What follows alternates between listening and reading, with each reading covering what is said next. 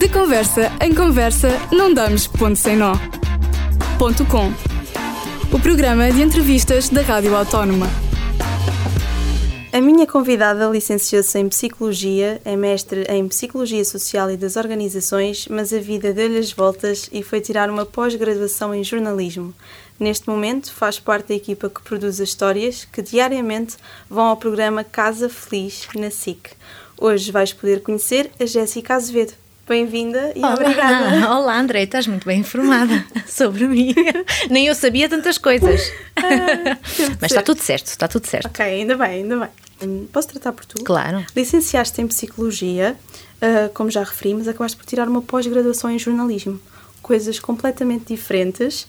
Ah, porque seguir esta área sempre foi um objetivo, sempre foi uma paixão. Eu sempre tive no jornalismo aqui uma paixão de miúda sem saber que era. Ou seja, eu sabia que gostava de comunicar, eu sabia que gostava de contar histórias, eu sabia que gostava de pessoas, que gostava de conversar acima de tudo, mas não sabia que isso se chamava jornalismo. Ok. E portanto, quando eu ah, chego ali aos 18 anos, mais ou menos, e decido ir para a faculdade, obviamente que a comunicação social esteve em cima da mesa. Mas depois também há aqui este lado racional que nos, ah, enfim, educaram-nos para isso, não é? Para pensar, para pensar no futuro, e eu achava que não ia ter assim grande futuro no jornalismo, e essa é a verdade. Achei que ia ficar no desemprego, que não era, eh, que não ia ser boa o suficiente, portanto, achei que devia ir para uma coisa um bocadinho mais, hum, um bocadinho mais, eh, eu não diria séria, mas eh, segura, talvez. Ah, e na altura escolhi psicologia e eu achei bem, é uma área que eu gosto, portanto acho que posso ser feliz aqui e acho que posso fazer isto o resto da vida. E efetivamente eu gostei muito de, da licenciatura em psicologia e fui então para o mercado de trabalho. E é aqui que se dá o primeiro choque. É uma área muito interessante, mas eu estava profundamente infeliz. E percebi que havia ali qualquer coisa que me faltava.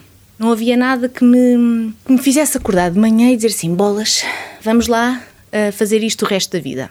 E então voltei atrás no tempo e voltei ao- à minha adolescência e, e até um bocadinho antes e pensei: ok, o que é que eu naquela altura gostaria de fazer? Era de conversar, era de escrever, sempre gostei muito de escrever.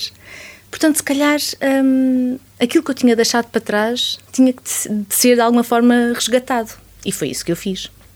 E decidi então despedir-me e fui eh, durante um ano tirar uma pós-graduação em jornalismo, que resulta depois num estágio, eh, primeiro na informação da TVI e depois eh, passei para o entretenimento.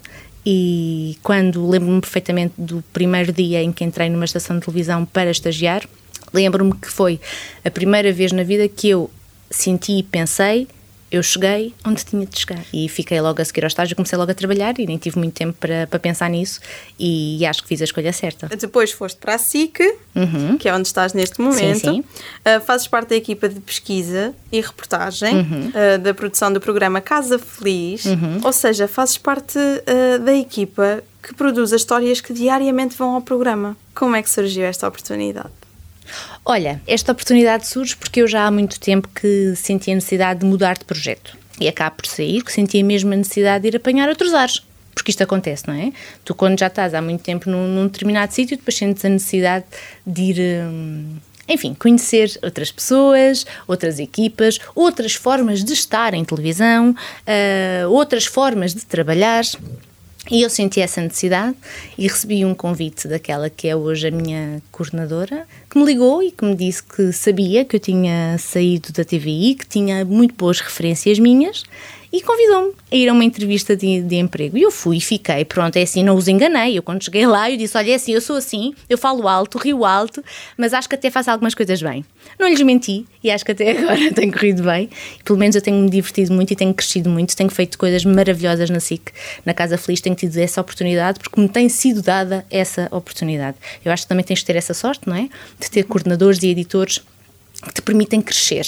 E eu tenho tido essa sorte. E quem está na redação, digamos assim, é a primeira pessoa, ou seja, como porta dos convidados, antes de chegarem mesmo ao programa. As pessoas antes de chegarem ao programa já existiu muita conversa e muitos telefonemas da vossa parte Muitos, muitos, com muitos. as pessoas, ou seja, já, já existiu esta certa empatia pelas pessoas, digamos assim. Só faz sentido se for assim, aliás. Acho que nunca levei um convidado à televisão com quem não tenha criado empatia com quem não tenha falado muito. E algumas delas, muitas horas, não é? Por mensagens, por telemóvel. Por exemplo, imagina que tu vais à Casa Feliz a contar que, olha, que foste um, uma das uh, voluntárias para ir à Polónia buscar refugiados, por exemplo, que foi o, foi o que nós fizemos ainda há bem pouco tempo. Então, o que é que eu faço? Faço-te uma entrevista, tento perceber se tu já tinhas uh, experiências no voluntariado, se na tua família isso já era uma prática, como é que surgiu a ideia. Vou afunilando ali aquela informação toda até chegar ao ponto. Ok, ao dia em que você vai para a Ucrânia ou para a Polónia. Como é que foi essa experiência? E ao telefone tu consegues ter uma noção de como é que a pessoa vai ser em direto. Podemos ter algumas surpresas, não é? Também já me aconteceu, já me aconteceu a pessoa ao telefone falar imenso e ser muito boa e depois chegar, lá. chegar lá e ficar com ver o João e a Diana e cair para o lado, não é? Já, já me aconteceu. Essa seria eu, se calhar. se calhar, não, tu não, tu portavas-te bem. Mas pronto, as pessoas ficam nervosas, estão na televisão, estão em direto e, e, é normal. Depois destas, desta conversa, nós reunimos com a coordenação e dizemos: olha, temos aqui uma muito boa história, esta senhora é muito boa, podemos fazer assim, assim, assado, aquilo é aprovado, é dada uma data e nós seguimos com a pessoa para estúdio. Mas durante este período, que muitas vezes são, eh, imagina, uma semana, eh, duas semanas, tu vais falando com a pessoa, a pessoa vai-te conhecendo. E há esta ligação que tem que ser estabelecida, principalmente quando estamos a falar de vidas e de histórias muitas vezes difíceis. Porque se eu for à televisão contar que tenho uma doença, e mostrar aos outros que quero dar-lhes força para superarem esta doença, eu preciso de confiar eu preciso de confiar na pessoa que me está a ouvir. Uhum. E se a pessoa não confiar em mim, a pessoa não vai ao programa.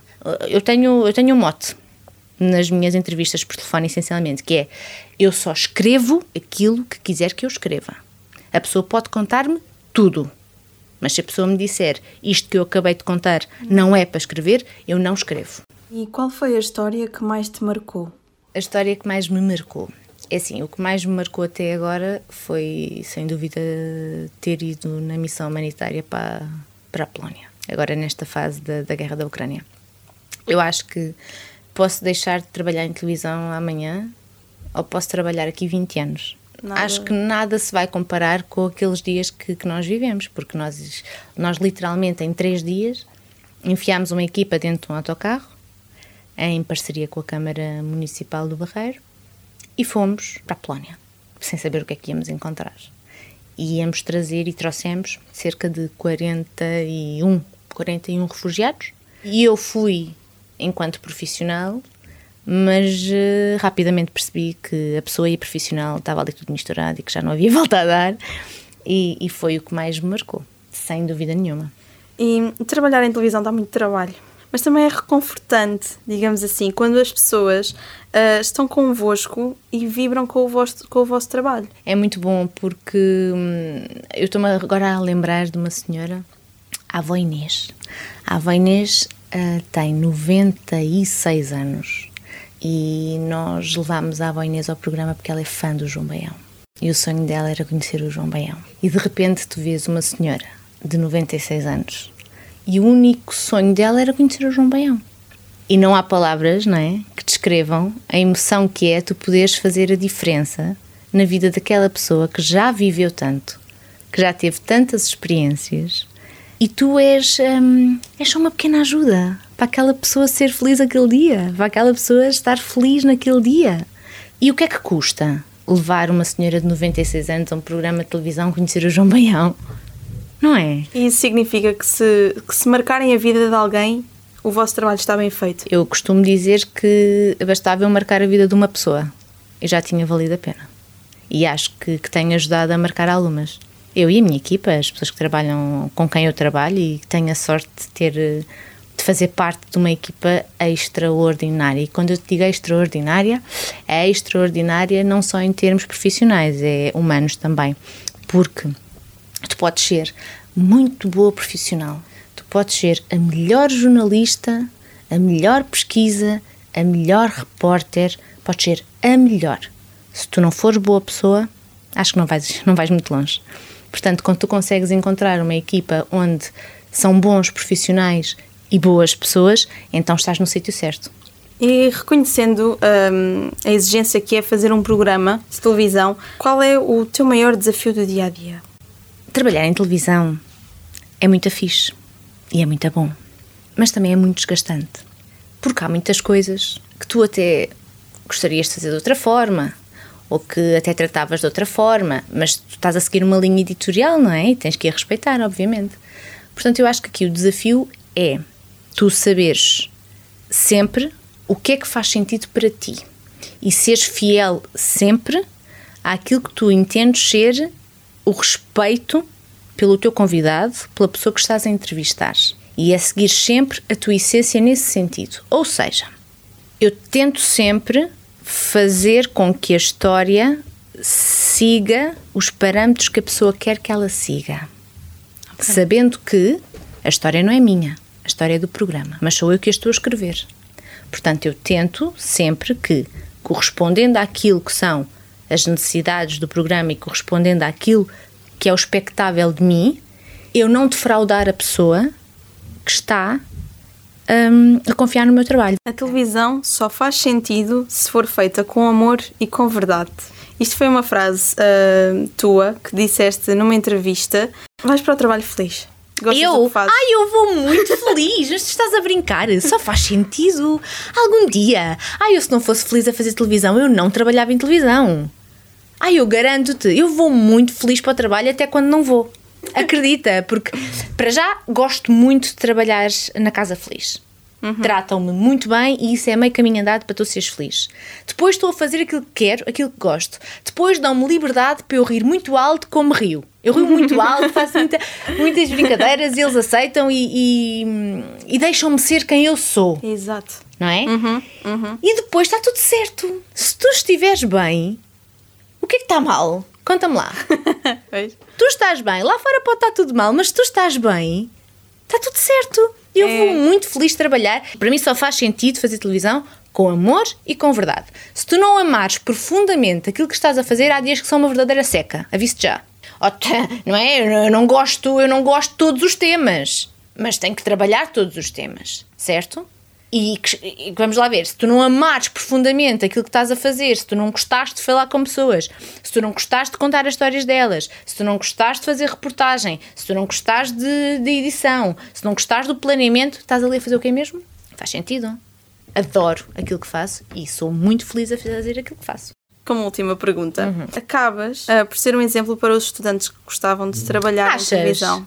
Eu acho que sim. E queria te perguntar quais os conselhos que dás aos recém-licenciados? Ah, eu não tenho nada, nada dessa ideia de ser um exemplo para os estudantes. Não, não tenho mesmo, nunca pensei sobre isso sequer. Mas agora que me, que me colocas nesta situação, deixa-me lá pensar. eu acho que sim. Um, acho que sim. Não sei, eu acho que, eu acho que acho que a nossa geração tem um problema. Quer tudo muito rápido.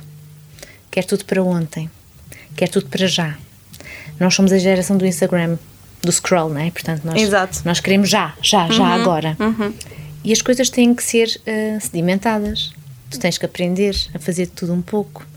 Tu tens de ter calma com a tua vida, não é?